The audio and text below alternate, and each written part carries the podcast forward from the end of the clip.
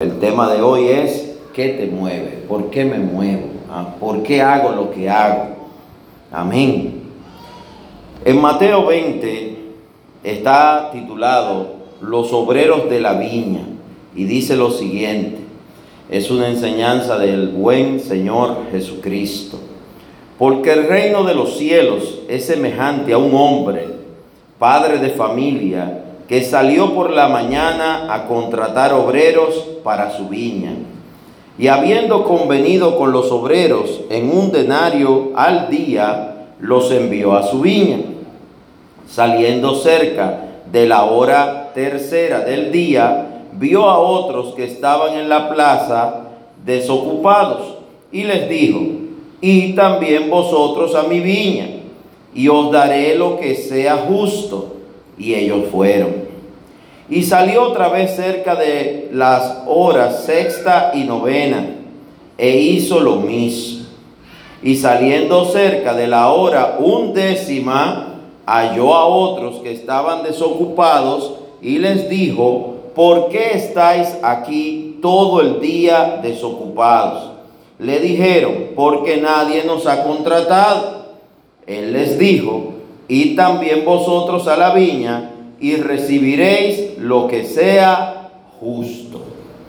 Cuando llegó la noche, el señor de la viña dijo a su mayordomo, llama a los obreros y págales el jornal, comenzando desde los postreros hasta los primeros.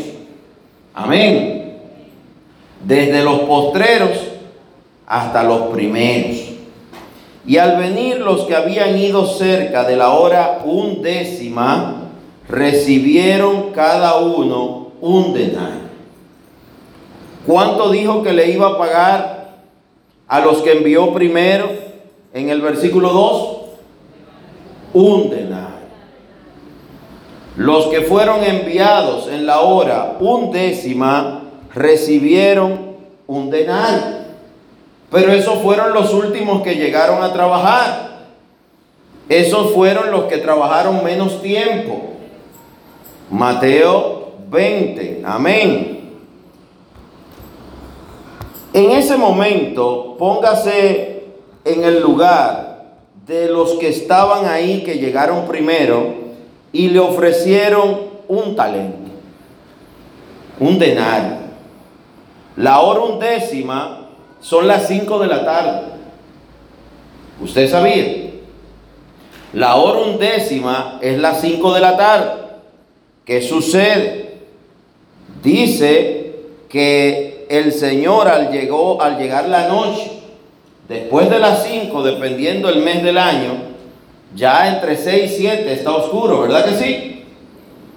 Por lo tanto, los que llegaron a la hora undécima, eran las 5 de la tarde, quizás trabajaron una hora o dos. Amén. Pero a esos le pagaron un denario.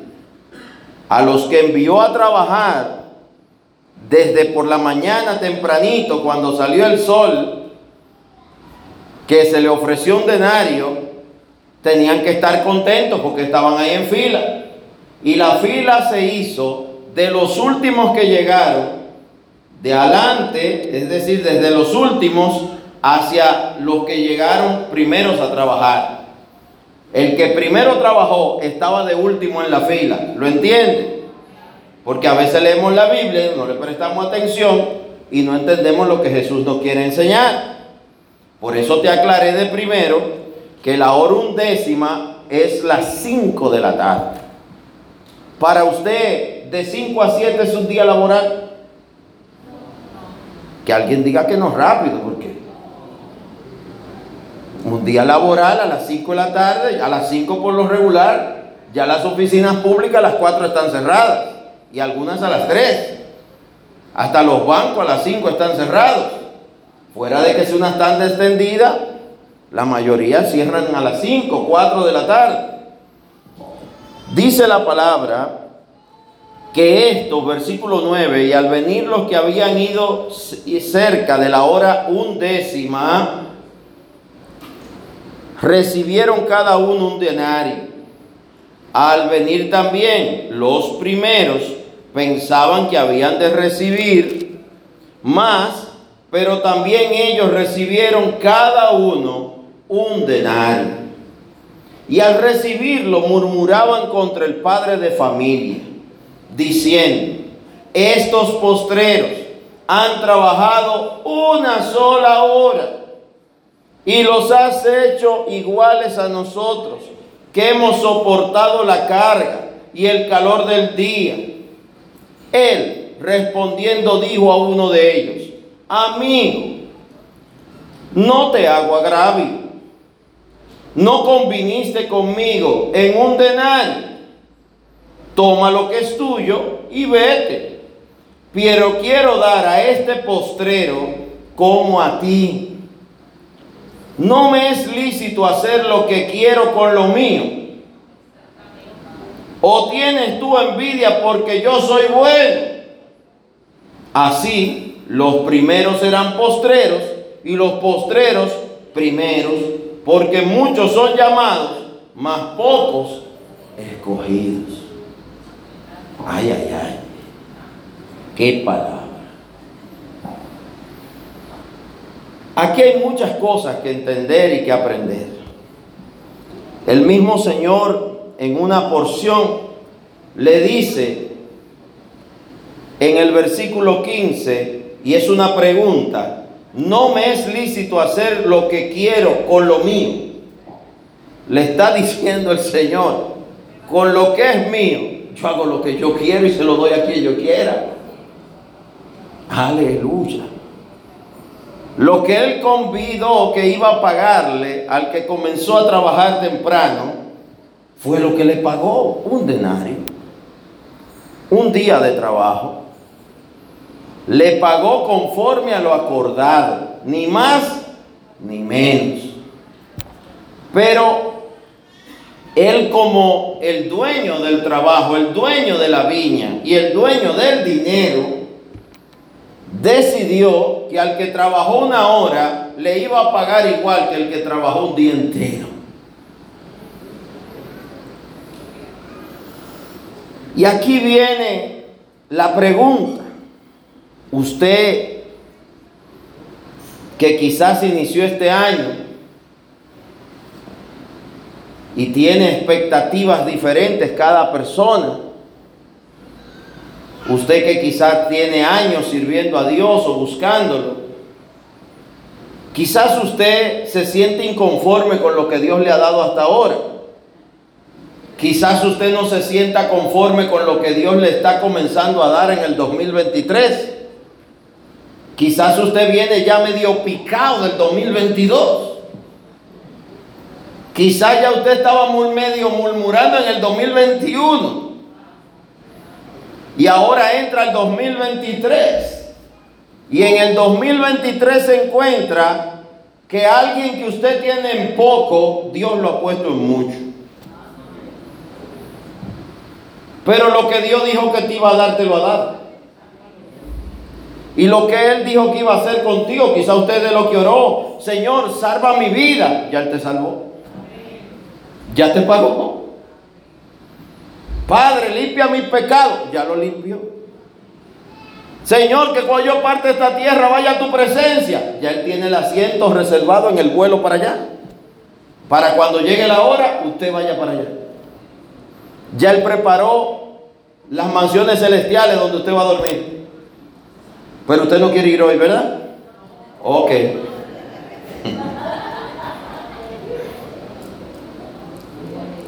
Pero sí puede suceder que usted no entienda qué está pasando. ¿Por qué hay alguien que a su, a su juicio, análisis y apariencia le están dando más de lo que merece? Le están dando más que a usted. Y usted saca cuenta y dice, a mí me dieron un denario por trabajar un día y este trabajó una hora y le están dando el mismo denario. Si vamos a la parábola del hijo pródigo, vamos a encontrar al hermano mayor quejándose cuando el hijo pródigo regresa y el padre mata, manda matar el becerro engordado y hacer una fiesta, pone anillo en su dedo, le manda poner una túnica nueva y el hermano mayor protesta, se siente mal. Y dice, ¿por qué a este que te pidió la herencia alante, que en pocas palabras te deseó hasta la muerte, fue rebelde, se fue y lo votó todo, ahora regresa a votar lo que queda? Y tú le haces una fiesta a su regreso. Y yo que he estado todo el tiempo a tu lado, le dice el hermano mayor, no me ha dado un becerro para comérmelo con mis amigos. El padre le dice, pero todo lo que hay aquí es tuyo también y los becerros siempre estado ahí. Tú nunca me pediste uno para comértelo con tus amigos. Hay una situación, hay una situación muy simple, pero que el ser humano complica mucho. Y es que la gente se compara mucho con los demás. Igualmente la gente quiere equiparar o igualar su vida con la de otro. Y cuando usted se convierte en juez, es difícil que usted dé un fallo en contra de usted mismo. Porque el juez justo está en los cielos. Pero aquí en la tierra hay muchos jueces injustos que difícilmente van a fallar en su propia contra y van a decir soy malo, me equivoqué. Pocas veces van a decir ciertamente me ofreció un denario y un denario me dio, eso tengo. ¿Qué nos mueve? Dice la palabra en Proverbios y en Eclesiastés que ni de los rápidos la carrera, ni de los sabios tampoco el buen entendimiento, sino que oportunidad y tiempo hay para todos debajo del sol. Dios nos da oportunidades a todos. No te preocupes con lo que Dios le da como oportunidad a otro, porque a ti te están dando la tuya. La pregunta es, ¿qué vas a hacer con tu oportunidad? ¿Qué has hecho o qué estás haciendo? La pregunta no es qué le dieron al otro. Es como el Día de Reyes que los niños comparan en las casas, en los barrios. Sally, ¿qué te dejaron a ti? Una pistola de, agua. Y y, y a, ti, a un yoyo. Entonces el de la pistola dice, pero yo, yo como que quiero el yoyo. Vamos a cambiar. Porque el yoyo tiene luz, el yoyo eh, brilla. Pero resulta y viene a ser que usted tira el yoyo y cuando choca con el piso se parte en cuatro. Y la pistolita de agua sigue mojando. Entonces usted ahora quiere la pistolita de agua.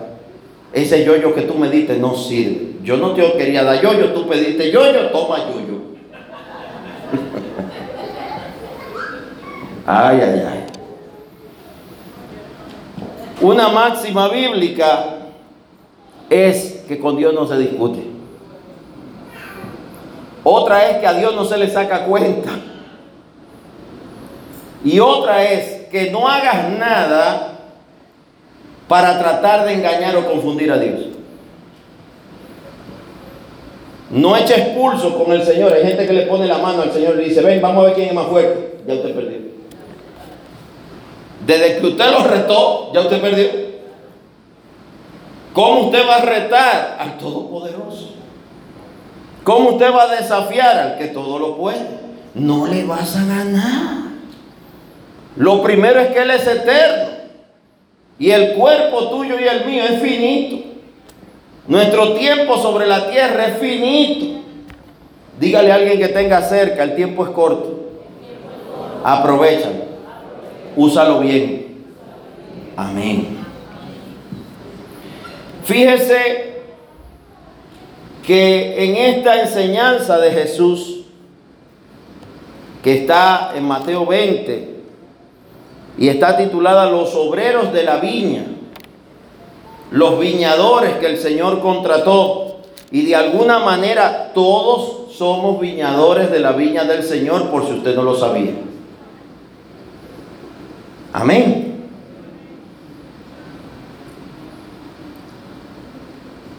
El Señor incluso en el versículo 13 le responde, y le dijo a uno de ellos, y lo llamó y le dijo, amigo, amigo, le dijo, le habló por las buenas, no te hago agravio, es decir, no te estoy haciendo ningún mal. No te estoy haciendo ningún mal. Y entonces viene la pregunta, ¿no conviniste conmigo un denario? Y estuviste de acuerdo. Toma lo que es tuyo y vete. En pocas palabras, antes de que meta la pata, antes de que lo dañes, de que te busque un problema, de que hables de más, recibe lo que te toca. Recibe lo que te toca. Toma lo que es tuyo, versículo 14, y vete. Pero quiero dar a este postrero, es decir, al que llegó de último en la hora undécima, a las 5 de la tarde, a trabajar. Le quiero dar lo mismo que a ti. ¿En qué perjudicaba al que llegó primero que al que llegó de último le pagaran lo mismo que a él? Si él, él estuvo de acuerdo, él estuvo de acuerdo en trabajar por un denario, no lo perjudicaba. Pero sí él se pudo sentir, que es lo que se entiende aquí, que no valoraron su trabajo. Que su trabajo lo tuvieron en poco. ¿Por qué? Porque trabajó más, duró más se esforzó más, pero recibió lo mismo que el que trabajó menos. Llevémoslo al plano de la salvación. El que se convierte una semana antes de morirse y el que tiene 40 años de creyente merece una salvación diferente. Debe ser generada en el cielo y el otro cabo. Le deben de dar un apartamento penthouse y al otro darle uno de una habitación. No estaremos llevando nuestra humanidad y carnalidad a cosas espirituales. No estaremos tratando de juzgar la voluntad de Dios que es soberano, rey de reyes, señor de señores, Dios todopoderoso. Por eso viene la pregunta, ¿qué te mueve? ¿Por qué haces lo que haces?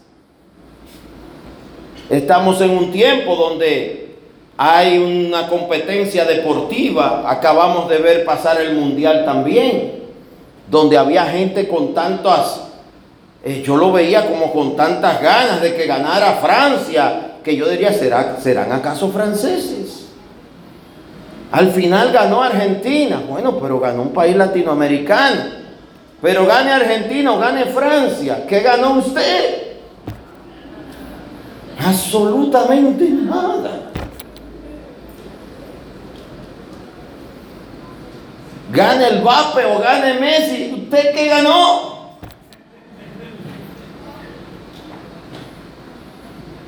Por eso debemos pensar un poco mejor por qué hacemos las cosas.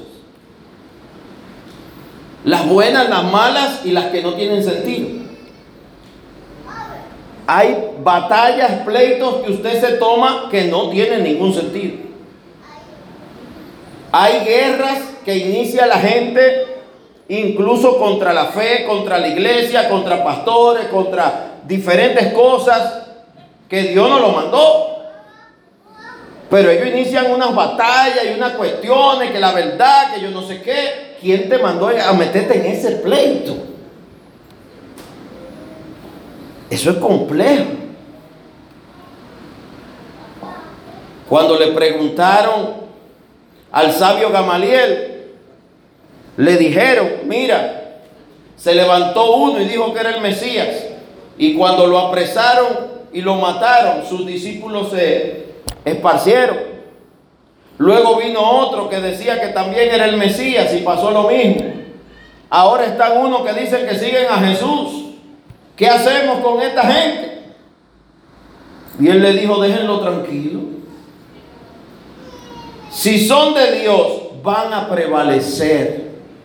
Y si era un falso profeta, así como los otros, van a desaparecer ellos. ¿Qué sucedió? Dos mil años después, seguimos alabando el nombre de Jesucristo. La fe en Cristo prevaleció y está más fuerte que nunca. Aunque algunos no lo entiendan. ¿Qué te mueve? ¿Qué te lleva a tomar una batalla, un reto? A iniciar como sucedió aquí, que nos dice el versículo 11, que al recibirlo, el denario, los que llegaron más temprano, murmuraban contra el padre de familia, diciendo, estos postreros han trabajado una sola hora y los has hecho iguales a nosotros que hemos soportado la carga y el calor del día. Le sacaron cuenta. Sacándole cuenta a Dios. ¿Usted cree que Él va a hacer un milagro creativo a favor de usted y de su casa?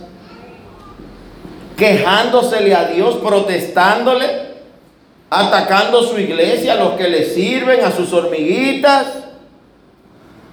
¿Usted cree que así es que usted va a lograr un milagro creativo?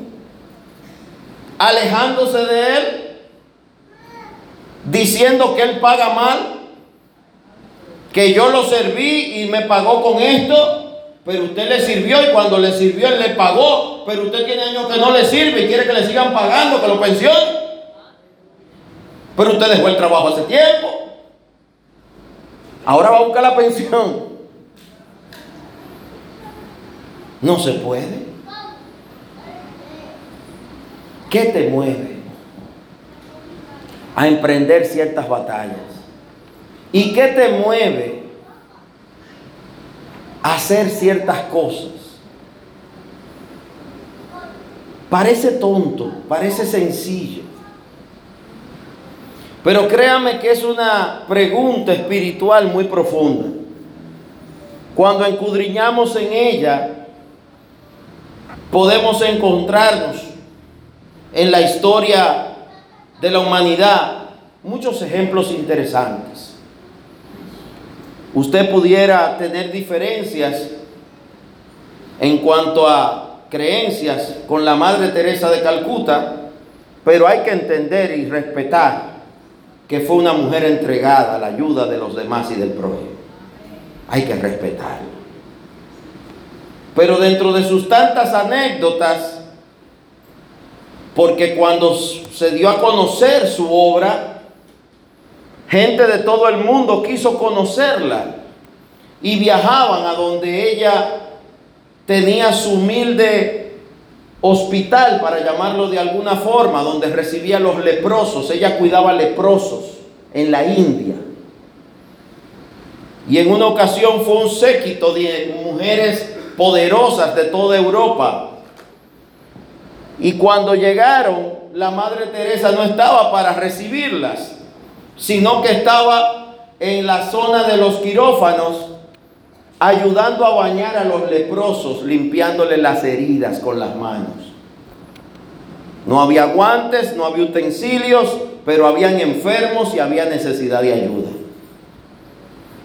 Y estas mujeres con mascarilla, guantes, eh, todo tipo de protecciones, le dicen, ¿cómo usted está haciendo eso?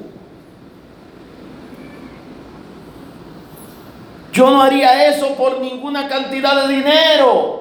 Todo el oro del mundo no, no daría para yo poner las manos sobre esas llagas. ¿Por qué usted lo está haciendo si, si no es familia suya, si no es nada suyo? Y ella le dijo, ciertamente todo el oro del mundo y todo el dinero del mundo no daría para pagar, para hacer esto. Pero yo no lo hago por dinero, lo hago por amor.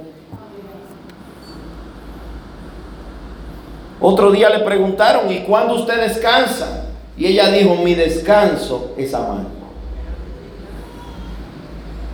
Usted puede no estar de acuerdo con ella en algún punto, pero vuelvo y le digo, hay cosas en las que uno no se debe meter.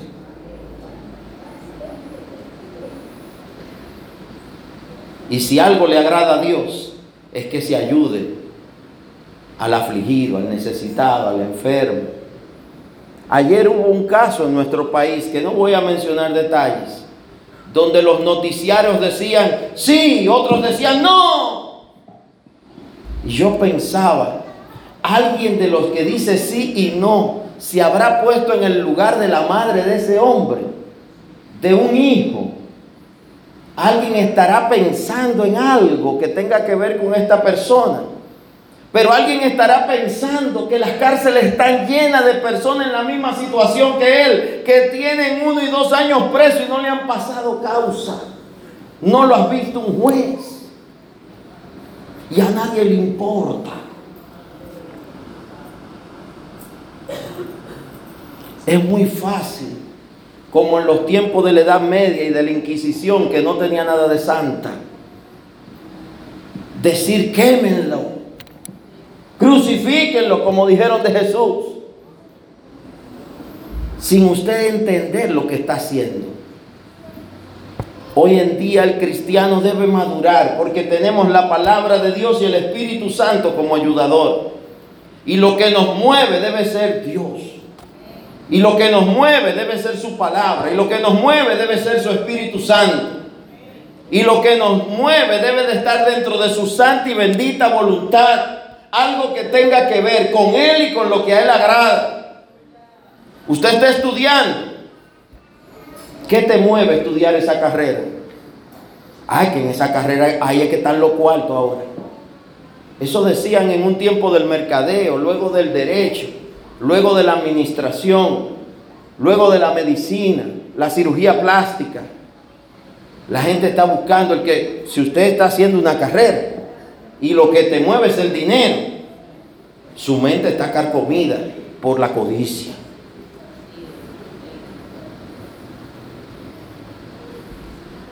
Incluso algunos llegan a burlarse. Cuando usted dice, ¿qué tú estás estudiando? Ah, yo estoy estudiando para ser profesor. Profesor. ¿Y por qué? Como que fuera que usted estuviera enfermo. Como que usted no puede estudiar otra cosa. Pero esa es la carrera más digna. Educar a los demás, formarlas de nuevas generaciones, tanto desde lo que es el kinder hasta lo que es la educación en doctorados, en maestrías.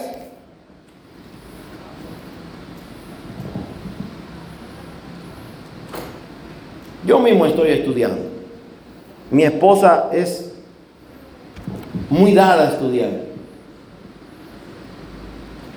Y hoy hablaba con, tuve la oportunidad de compartir con uno de los profesores, que es un embajador de nuestro país, embajador de carrera. Y yo le he preguntado muchas veces, profesor, embajador, ¿por qué usted hace esto? de dar clases. Porque es que no lo necesita. No lo necesita. Según la gente, según la sociedad, Él no lo necesita. Pero según Dios y los valores, Él necesita hacer lo que está haciendo. Transmitir el conocimiento, transmitir la experiencia. Tres carreras, dos maestrías, un doctorado, embajador en tres países. Y aún así habla tres o cuatro idiomas. Y sigue estudiando. Y sigue dando clases. ¿Y qué dice él? Es que yo necesito la oportunidad que yo tuve de aprender algo, traspasárselo a otra persona. Yo necesito que otro pueda aprender lo que yo tuve la oportunidad de aprender. Porque quizás a donde yo pude trabajar hay otros que no han ido, pero si los ayudo van a ir más lejos que yo.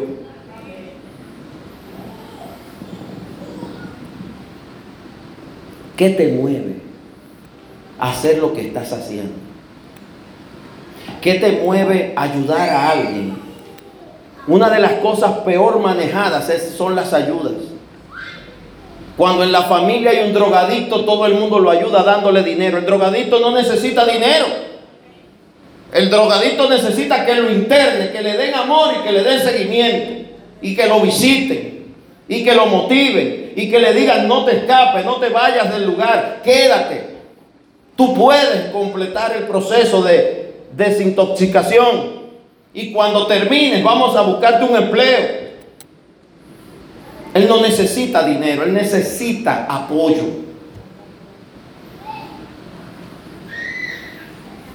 El que está en la calle pidiendo dinero, no es que no le demos el pan, dale el pan, pero si tú lo conoces, si sabes quién es, ayúdalo a que encuentre empleo.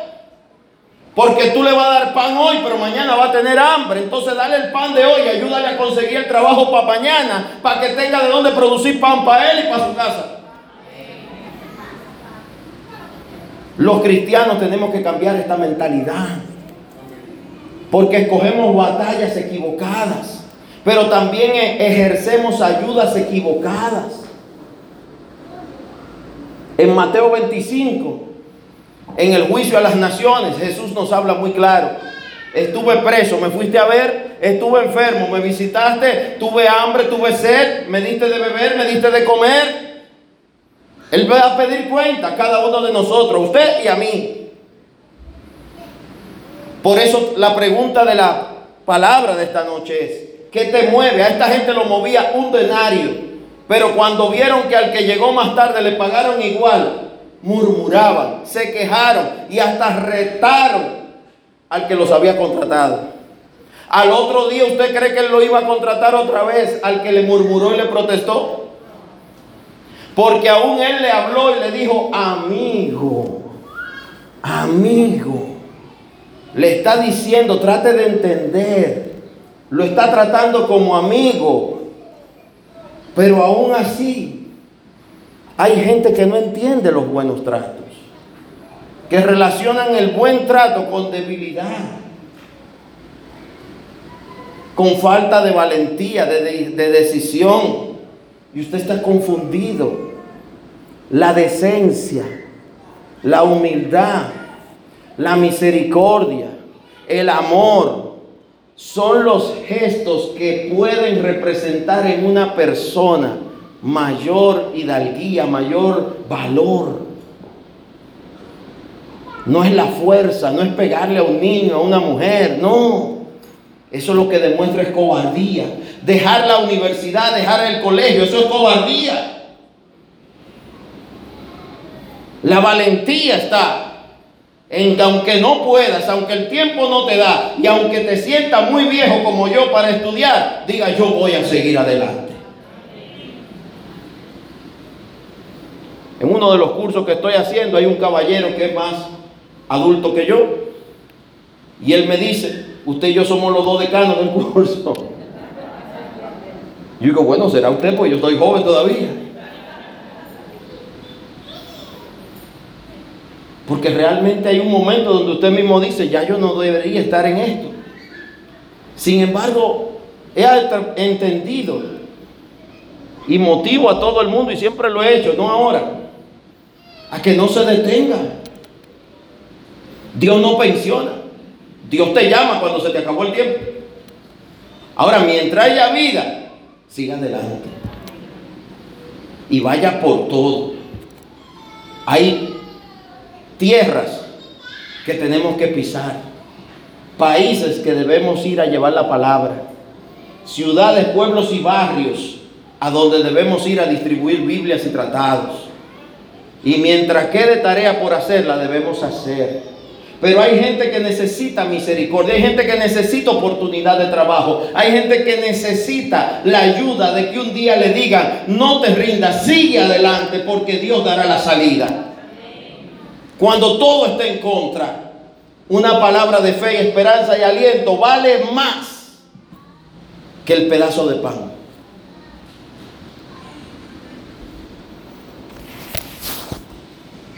Hay muchas historias, hay muchos testimonios que se pueden contar de personas que el mundo clasificó, desechó. Repetidas veces he hablado de diferentes historias. Tanto historias bíblicas como historia de la humanidad. A veces olvidamos que nuestros padres de la patria, como República Dominicana, el movimiento trinitario, lo iniciaron siendo jovencitos. A veces olvidamos que grandes inventores iniciaron su caminar siendo jovencitos. Pero a veces olvidamos que Moisés y Aarón tenían 80 y 84 años cuando fueron a darle el ultimátum de la primera plaga al faraón. No sé qué edad tiene usted aquí hoy, pero sí sé que Dios todavía tiene camino para recorrer, cosas por hacer, milagros por cumplir en la vida de los que aquí están, de los que nos están viendo o escuchando en algún lugar. No te rindas, no te detengas. Tampoco te metas debajo de un árbol donde haya un grupo de gente murmurando. Sálgase de ahí. Ese, ese no es el abrigo del Altísimo, no es la sombra del Omnipotente. Bajo su sombra y bajo su abrigo, usted lo que va a recibir es palabra de vida, nuevas fuerzas, aliento. Usted no va a recibir desánimo, ni queja, ni protesta, porque lo que el Señor tiene en el cielo no es un sindicato. Allá hay gloria, hay paz. Por eso Él no va a formar un grupo de protestadores aquí. La protesta de Juan Hus, ¿cuál fue? Orar cuando lo iban a quemar por ser cristiano y por declarar las escrituras. Le dijo, Señor, perdónanos, como dijo Jesús, porque no saben lo que hacen. Y cantó dos salmos del libro de los salmos. Y oró por los que lo estaban quemando. Le preguntaron, su último deseo que usted quiere pedir, que Dios los perdone y los bendiga a cada uno de ustedes y lo haga entender la verdad. Los héroes de la fe son muchos. En la Biblia vemos el caso de Esteban en el Nuevo Testamento. Muerto apedreado, jovencito, con menos de 30 años. Pero Dios le abrió el cielo y él vio el cielo abierto antes de partir de esta tierra. Pero ¿qué pensaron los que lo apedreaban? Que era culpable, que estaba haciendo cosas incorrectas. Lo acusaban de ser un apóstata, un idólatra. Lo querían apedrear y lo apedrearon.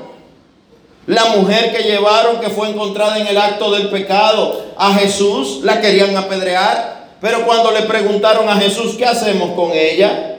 Él siguió escribiendo en el suelo un ratito. Y cuando vio que seguía ahí la gente todavía con la mujer para que le apedreara, él le dio tiempo de que lo pensaran. Entonces él les dijo, el que esté libre de pecado, tire la primera piedra. Y desde el más viejo, desde el más viejo hasta el más joven, fueron soltando las piedras. Y al final él le dijo, mujer, ¿dónde están los que te acusan? No ninguno, maestro. Yo tampoco te acuso. Vete y no peques más antes de tomar la piedra para lanzársela a alguien, antes de asumir una batalla, de iniciar una guerra, piense bien lo que usted está haciendo. Porque quizá Dios te ha librado de cien mil batallas, quizá Dios te ha librado de que te apedren a ti. Cuando sí eras culpable. Y ahora usted quiere apedrear a otro que usted no sabe si es culpable. O usted sabe que es inocente. O usted no entiende lo que está pasando. No tome la piedra. Igualmente hay gente que emprende viajes y caminos y empresas y proyectos y planes sin consultar a Dios. Hay gente que deja cosas sin consultar a Dios y antes de usted soltar esta Biblia y decir ya, usted debe consultar a Dios al que te habló, al que te llamó, al que te salvó, al que te perdonó, al que ahora usted dice que no siente y no conoce, pero lo sentía y lo conocía. O usted está loco o loca, O usted se está engañando a usted mismo. Y está bravito o bravita con el Señor. Porque le pagaron un denario a otro por el mismo trabajo que usted hizo. Pero usted trabajó un mes y el otro trabajó un día. Y usted está molesto por lo que le están dando a otro que no te lo han dado a ti. Eso se llama envidia. Eso se llama codicia. Eso se llama juzgar. Y mientras seamos juzgadores, vamos a estar inconformes con lo que Dios nos da. Porque vamos a entender que al otro le están dando lo mismo que a nosotros y nosotros merecemos más. O vamos a pensar que el otro no merece nada y que tú mereces todo. ¿Quién nos puso por jueces? Nadie.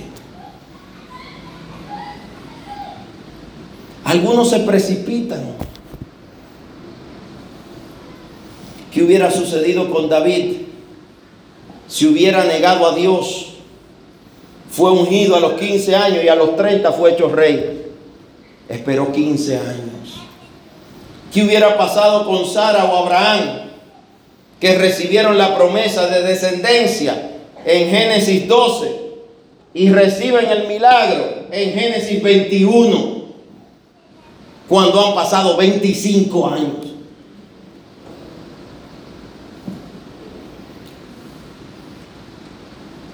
¿Qué habría pasado con cada uno de los discípulos cuando vieron a su maestro ascender a los cielos? les dejó la gran comisión, le dejó sus enseñanzas, pero les dejó una orden. Vayan a Jerusalén y esperen allá el Espíritu Santo. Tuvieron que ir a la ciudad a esperar que se cumpliera esa orden, esa promesa. Pero en ese momento eran perseguidos. En ese momento lo buscaban para matarlos a todos y no tenían el Espíritu Santo todavía. Dios había obrado a través de ellos cuando envió a los doce y cuando envió a los setenta. Mas sin embargo, faltaba una unción mayor, un derramamiento mayor del Espíritu Santo, que se quedara en ellos, con ellos. Ese camino a Jerusalén no fue fácil.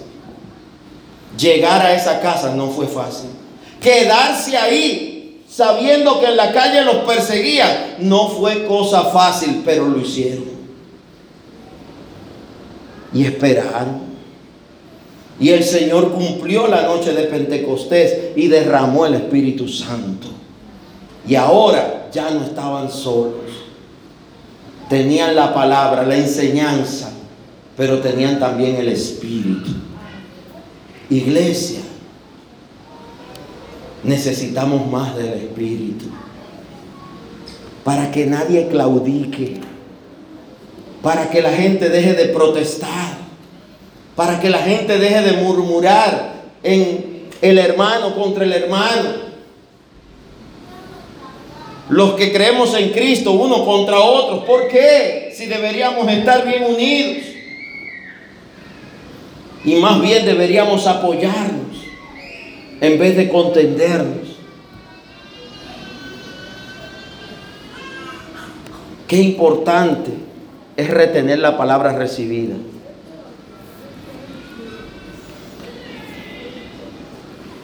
En Marcos 1 ocurre algo maravilloso. Marcos 1:40. Está titulado Jesús sana a un leproso. Él sanó a muchos. De hecho, en el versículo 32 así lo dice, Jesús sana a muchos. Marcos 1.32 dice, cuando llegó la noche, luego que el sol se puso, le trajeron todos los que tenían enfermedad. Y dice todos. Y aparte de todos los que tenían enfermedades, también le llevaron a los endemoniados. Y toda la ciudad se agolpó a la puerta y sanó a muchos que estaban enfermos de diversas enfermedades y echó fuera muchos demonios y no dejaba hablar a los demonios porque le conocían. Sanó a muchos. Pero no dice que lo sanó a todos en esta porción. hay una porción que dice que los sanó a todos en otro lugar, en otra visita, en otra casa. Porque hay lugares, como sucedió desde su lugar y su tierra natal, donde no había fe en él, porque decía, ese no es el hijo de José y María. Y no querían creer en él. Donde no sabían quién era José ni María, creían en él.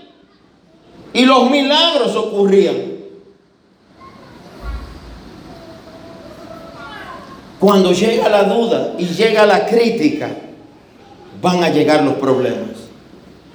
Y los problemas se van a aumentar cada vez que crezca la duda y cada vez que crezca la murmuración y cada vez que te llene más de codicia, de carne y de ser un juzgador o juzgadora.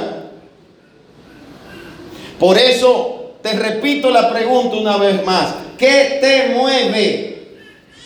¿Qué te está llevando a hacer lo que hace, a decir lo que dice y actuar como actúas? ¿Qué te puede llevar a ti que conoces ya del temor de Dios a levantar tu mano contra tus padres, contra un hermano o hermana, contra un desconocido? Hay cristianos que te ofrecen golpe, ofrecen yo te mato, yo te hago esto, que el Señor reprenda esto. Como usted siendo cristiano puede estar ofreciendo golpe a esta altura del juego? Cristiano no puede ofrecer golpe. El cristiano no puede tramar maldades. El cristiano que se llame cristiano a sí mismo y se identifique como seguidor de Cristo, hay cosas que no debe hacer. Que están dentro de las cosas viejas que ya pasaron. Las cosas viejas pasaron. Y a partir de Cristo, todas son hechas. Todas son hechas. Es tiempo de cosas nuevas. Pero son cosas espirituales.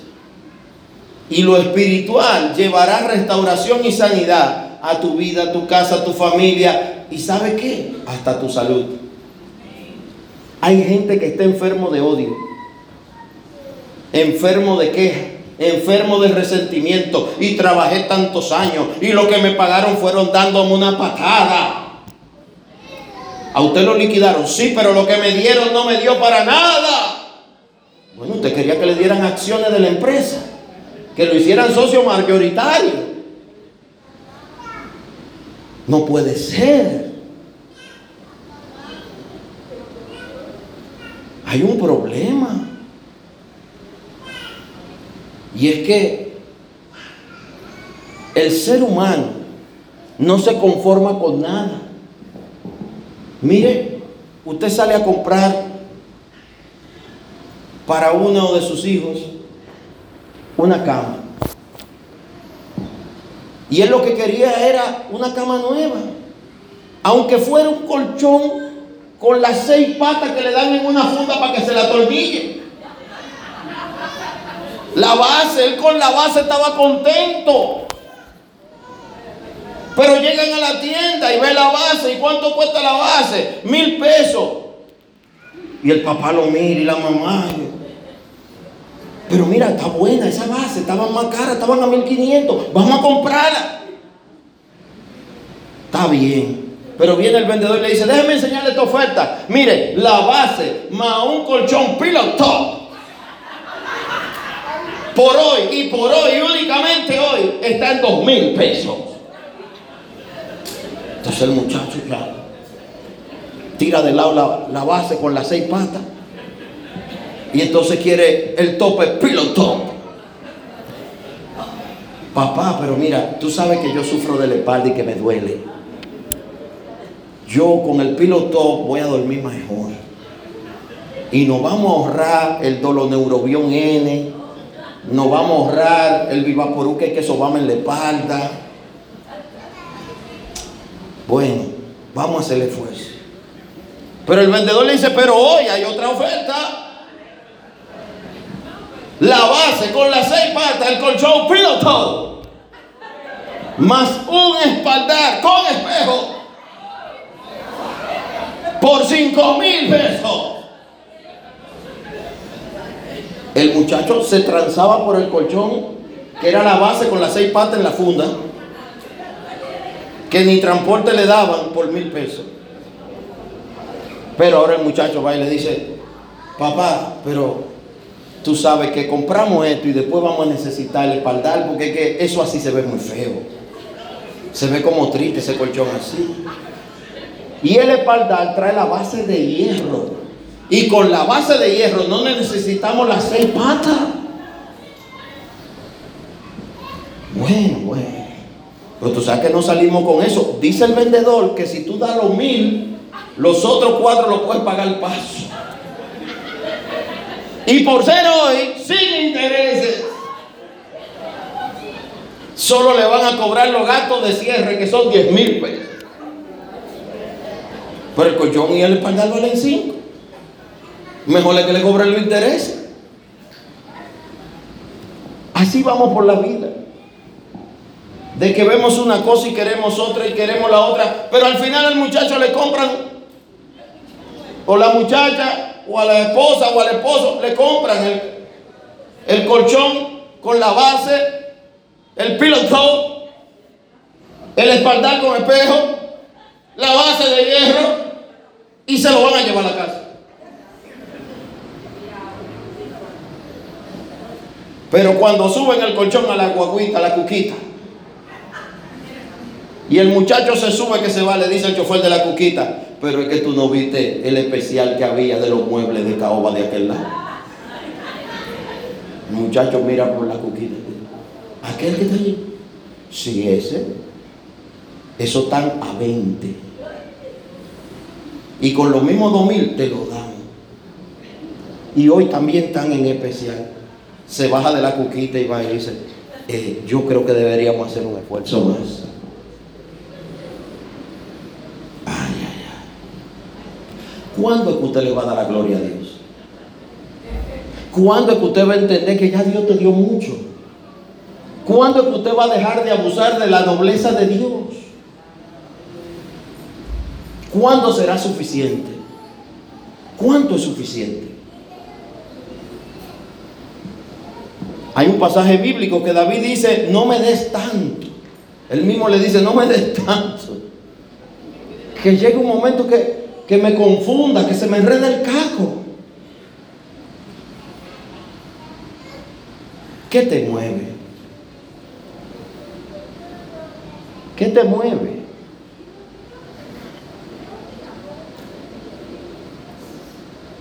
¿Por qué vivimos en tantas quejas? Pastor, es que usted no sabe lo que yo estoy viviendo. ¿Y qué usted está viviendo? Estoy enfermo de esto, de esto, de esto y de esto. Y me ha pasado esto, esto y esto. Pero mire, ayer murió en Santiago un profesional con 42 años, esposa y dos hijos. Un infarto fulminante sin estar enfermo. Así todos los días está muriendo gente. Nadie sabe por qué. Ni nadie le está prestando atención. Que personas entre los 30 y los 60 años están cayendo como mosca. Un jalón ahí, el, corazón, pum, pum, pum, pum, pa, listo. Pero seguimos distraídos, quejando, protestando. A veces estamos sanos y no le damos la gloria a Dios. Nos alejamos de Él.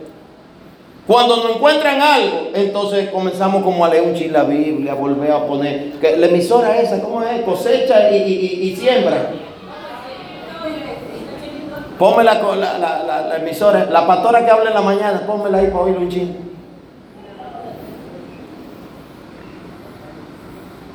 Pero hay gente que le funciona al revés. Cuando tiene pruebas, se pone malcriado y malcriado. Porque entonces ponen bravo con Dios. Y entonces al creyente de la casa dice, para eso es que tú buscas de Dios, para que a mí me dé esto. Pero Dios no fue que te enfermó. Dios es el que te puede sanar. Dios no fue el que te quitó el empleo. A ti te quitó el empleo un hombre. Debemos reflexionar. Jesús sanó a muchos, dice Marcos 1, 32 al 34. Pero en el 40 ocurre algo importantísimo, que quiero que lo unamos con la lectura de los postreros. Dice Marcos 1, 40. Vino a él un leproso, rogando, en cada la rodilla, le dijo, si quieres, puedes limpiar. Si quieres, puedes limpiar. Llegó hasta Jesús, hincó la rodilla en el suelo. De por sí era ilegal que un leproso saliera de la zona que lo tenían a ellos. Tenían que estar encerrados en una zona de cuevas o en un área restringida. No podían ni siquiera salir a pedir. Lo ponían en una zona y si se movía le ponían un cencerro como una vaca y él tenía que ir sonando el cencerro y diciendo impuro, impuro para que la gente abriera camino.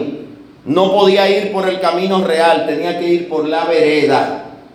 Usted ha escuchado, no deje camino real por vereda. El camino real es el camino principal. Que en los tiempos de Jesús ya los romanos habían hecho carreteras por toda parte con adoquines de piedra, que están ahí todavía. Pero la vereda eran los trechos por donde pasaban los animales. Era el camino de tierra. El leproso iba por el camino de tierra, sonando su cencerro y diciendo, impuro, impuro, para que la gente se quitara.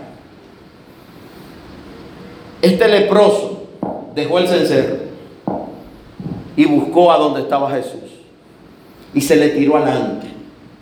Le salió al encuentro, le salió de repente y se le tiró a los pies. Oiga bien, solo lo violento arrebata. Él no sonó el cencerro. Él no dijo impuro, impuro. Él fue y se le tiró de rodillas a los pies a Jesús. ¿Quién, se va a, quién va a agarrar leproso para levantarlo y quitarlo? Ahí se mandó todo el mundo. Porque cuando había un leproso y se detectaba que era leproso, todo el mundo corría. Pero ¿qué hizo Jesús? Se quedó al lado de él.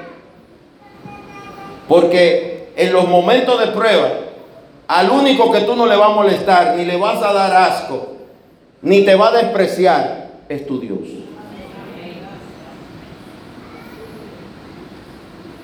El hombre deja, la mujer deja, el hombre y la mujer engañan, mienten, los amigos son transitorios, algunos son falsos, otros son verdaderos amigos. Pero es importante comprender que el que nunca te va a dejar, porque tampoco muere, es Dios. En ese momento, el leproso le dice a Jesús, hincado frente a él, si quieres puede limpiarme.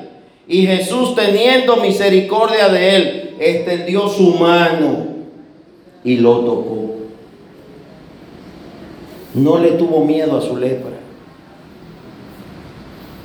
No. No tuvo temor de acercarse al problema, a las llagas. Usted sabe que cuando alguien tiene heridas, tanto el que esté herido no quiere que toquen la herida porque le duele, pero tampoco hay gente que quiere tocarle, tocar la herida porque le da asco. A otro le da teriquito, a otro le da miedo. Hay gente que no puede ver sangre, gotea.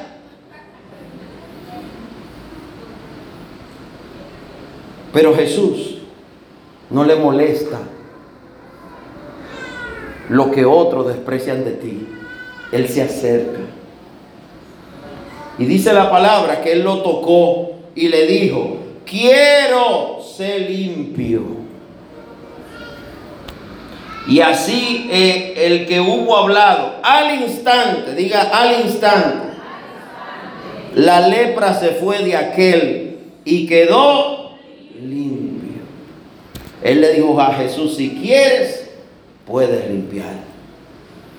Y Jesús le dijo, quiero ser limpio. Y en ese momento ocurrió lo que es imposible que ocurra. Su piel se regeneró, la enfermedad en la sangre, en los tejidos, se fue. quedó limpio. Eso solo lo puede hacer Dios. Y dice, entonces le encargó rigurosamente y le despidió luego. Y le dijo, mira, no digas a nadie nada, sino ve, muéstrate al sacerdote y ofrece por tu sacrificio lo que Moisés mandó para testimonio de ellos.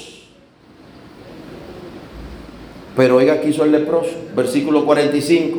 Pero oído él, cuando Jesús se fue, comenzó a publicarlo mucho y a divulgar el hecho, de manera que ya Jesús no podía entrar abiertamente en la ciudad, sino que se quedaba afuera en los lugares desiertos y venían a él de todas partes. Porque el leproso sano, el ex leproso, regó en el pueblo que Jesús lo había sanado. Parte de nuestra tarea, y con esto concluyo como cristiano, es precisamente publicar lo que ha hecho Jesús en nuestras vidas. ¿Usted entiende que en su vida Jesús ha hecho algo digno de ser publicado? De ser contado, testificado. ¿Habrá alguien agradecido de Dios? Lo importante en esta noche es entender que el mismo que te ayudó y te trajo hasta aquí y te ha librado y te ha ayudado, sea cual sea la prueba presente, es el mismo que tiene el amor hacia ti para seguir ayudándote. Es el mismo que te ha dado salvación. Es el mismo que al partir de esta tierra se llevará su presencia.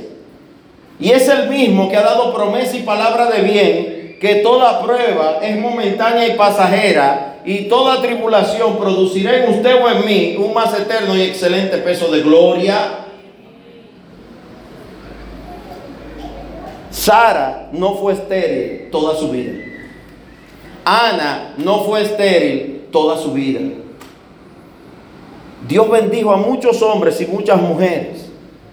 Hay un relato bíblico que te lo voy a citar, no lo puedo leer por el tiempo, que está en Juan 20, 11, que nos habla precisamente de quiénes fueron los primeros en ver a Jesús resucitado, que fueron mujeres. No fueron los discípulos. Las dos Marías. La Magdalena y la que unió a Jesús. Dos mujeres pecadoras. Pero agradecidas. Usted puede leerlo en su casa. Juan 20, 11 hasta el 18. Son las primeras en ver a Jesús resucitado son las primeras en dar testimonio, aparte del ángel y del mismo, de que había resucitado. Dos pecadoras, perdonadas, restauradas, nacidas de nuevo. Yo no sé de dónde Dios te sacó, pero yo sé de dónde me sacó a mí. Y estoy agradecido. Y no ha dejado de tener pruebas, luchas, batallas. Claro que sí. Cada día es una batalla. Pero estoy seguro que el que me restauró, perdonó, sanó, levantó, que me ha prometido ir a su presencia cuando parta de esta tierra, Él me ayudará y si no me ayuda, que sea su voluntad sobre mí. Perdí el miedo, perdí la duda, pero gané la certeza y la convicción de que solo en Dios hay vida y hay salvación. No importa lo que el hombre le haga a uno, lo que diga. El mismo Jesús dice, no le temas a los que pueden matar el cuerpo. Porque al final lo más importante es el espíritu y vuelve al Creador. ¿Qué te mueve en este 2023? ¿Qué planes tienes? ¿Qué propósitos? Dios te quiere ayudar. No contiendas con lo que otro no está haciendo por ti. Deje de pensar que la sociedad, que el mundo, que la política tienen que hacer algo por ti. Deja de pensar que el gobierno te debe. Y comienza a pensar que tú le debes a Dios todo.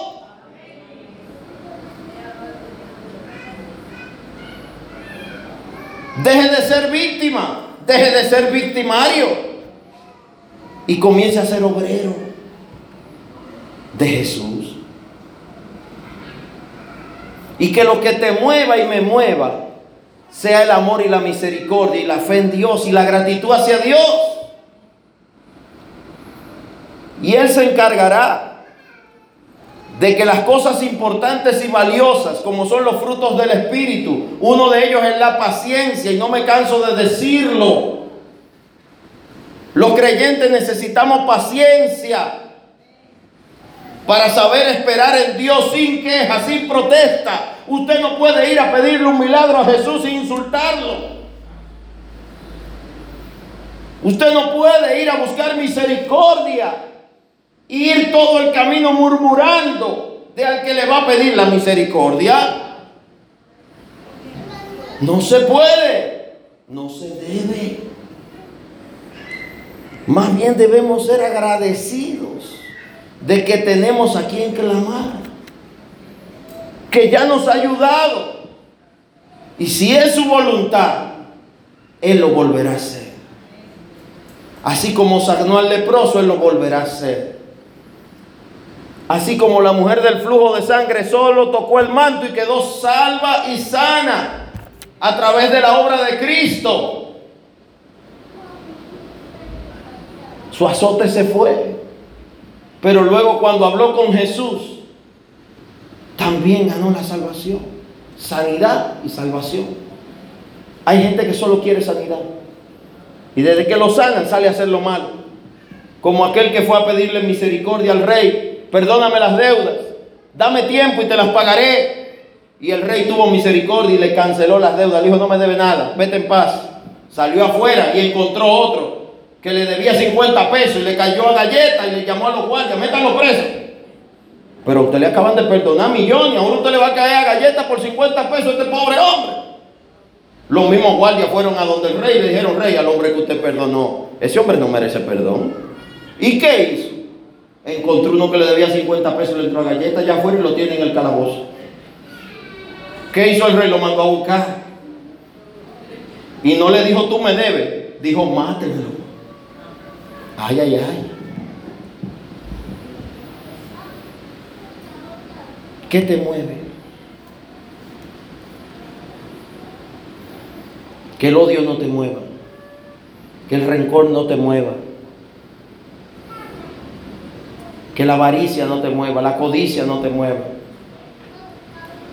Que la vanagloria no te mueva.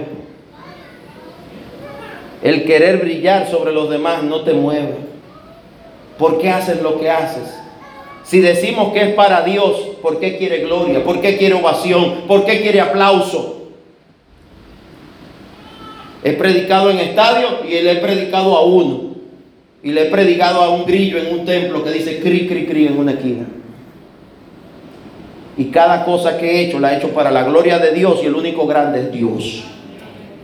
¿Y cómo me considero? Una hormiguita que no sirve para muchas cosas. Pero lo que pueda hacer lo quiero hacer con amor. Y lo quiero hacer para la gloria de Dios. Póngase de pie y vamos a orar. Si la alabanza está aquí, puede pasar, por favor. Y vamos a orar. Que este 2023 te mueva a Cristo, te mueva a Dios, te mueva el Espíritu Santo, entendiendo que Dios tiene más para ti, que Dios quiere hacer cosas mayores a tu favor, que Dios quiere que tu boca se llene de testimonio, no de queja. Que si Él te da una manzana, tú no le pidas un picapollo. Dale gracias por lo que Él te dio.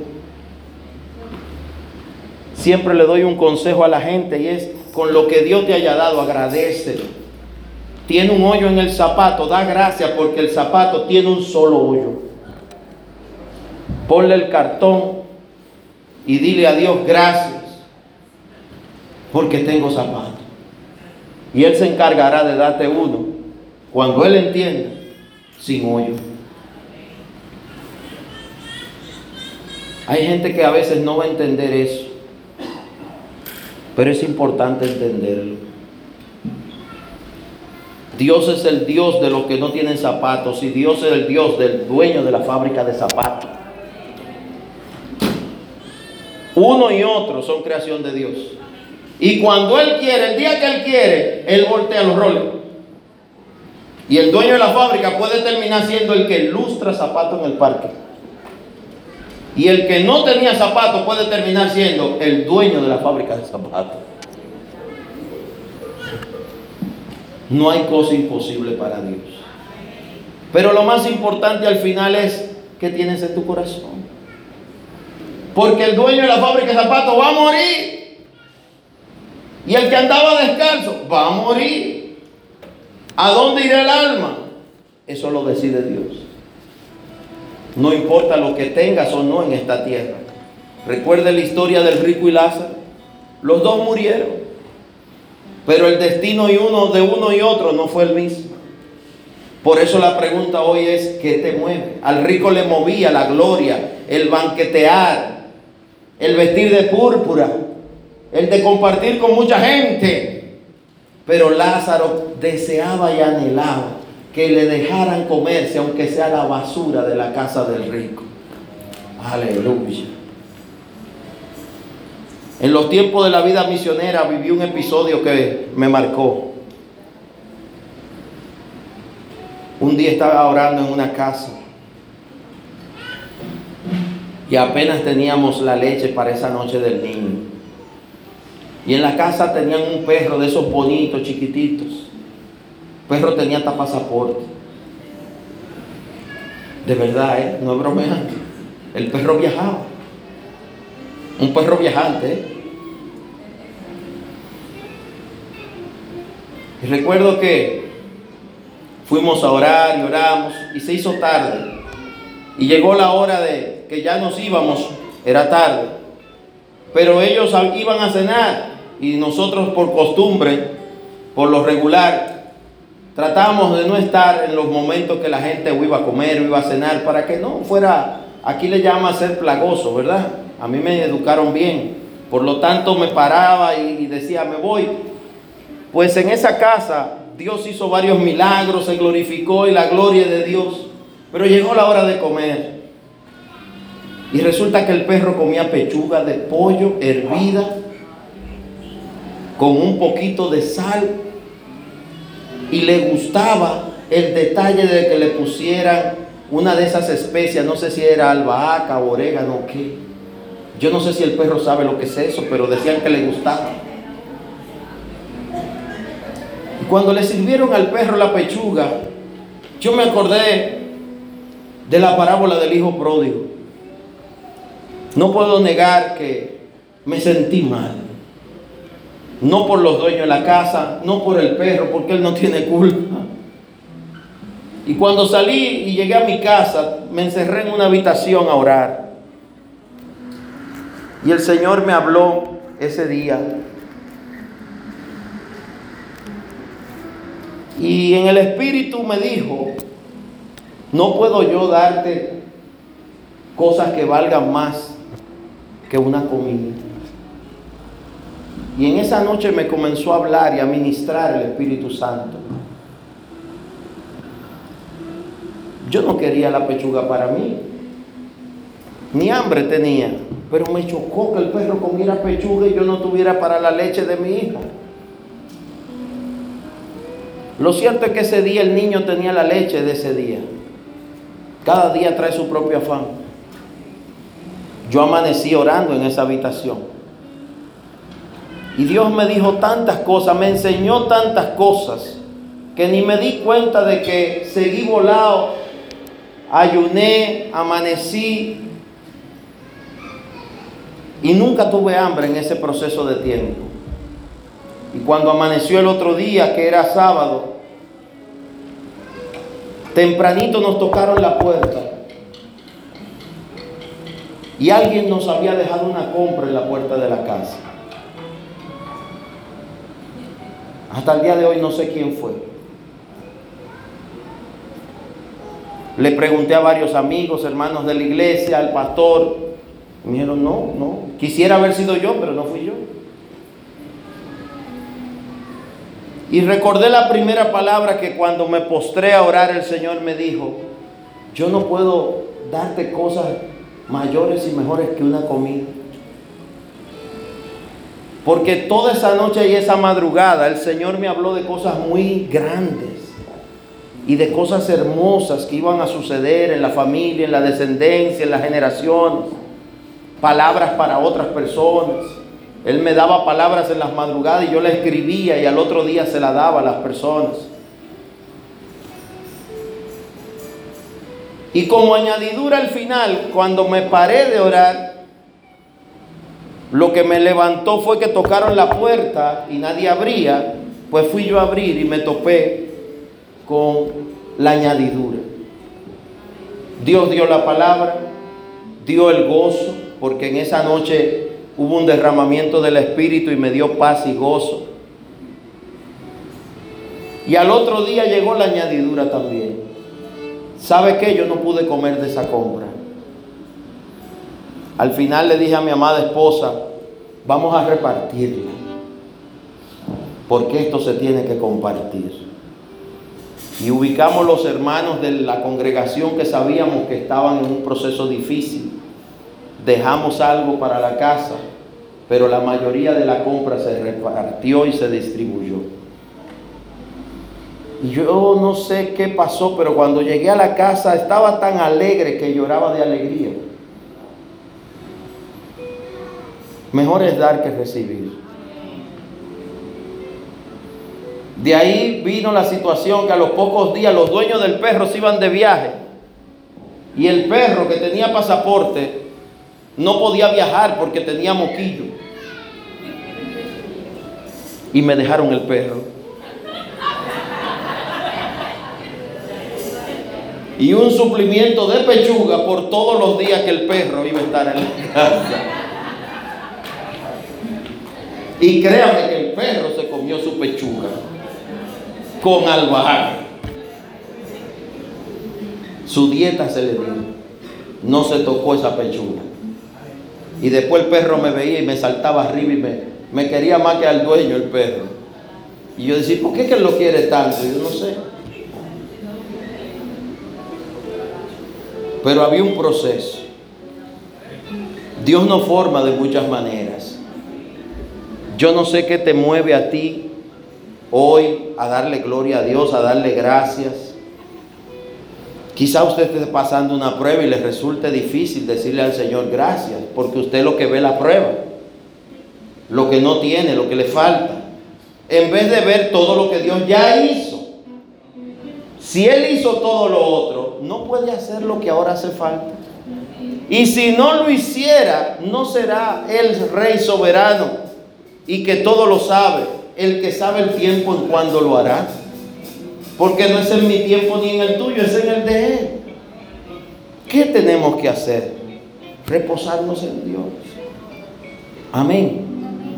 Así que vamos a orar para que en este 2023 el Señor nos dirija, nos haga más sabios en la fe, más entendidos y que nuestro corazoncito no se mueva por las cosas que han de comer, el óxido, el tiempo, la polilla.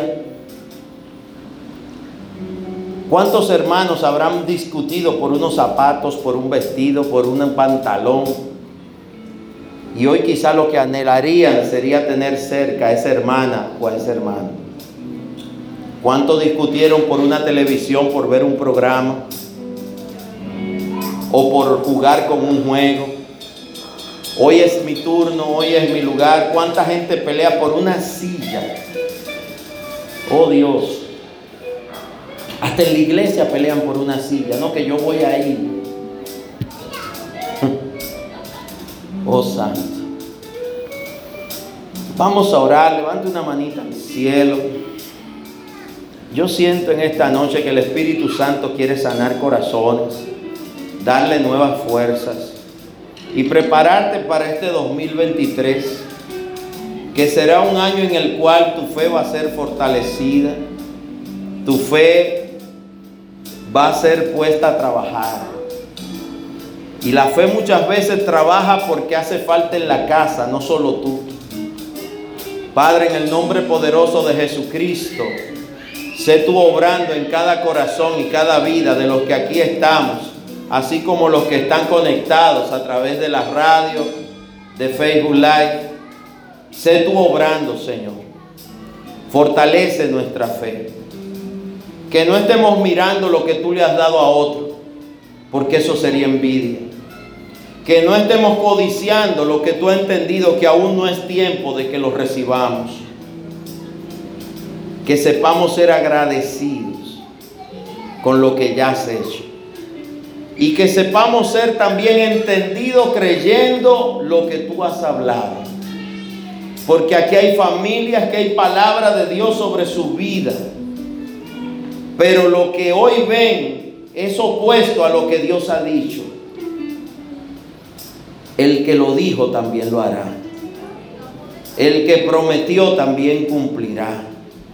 Ayúdanos a esperar en ti, Señor. Danos nuevas fuerzas para reposarnos en ti. Alienta los corazones de los que aquí están. Fortalece su fe. Dice tu palabra que a todos se nos ha dado una medida de fe. Es tiempo de usarla porque el que inició la buena obra la está perfeccionando y la culminará.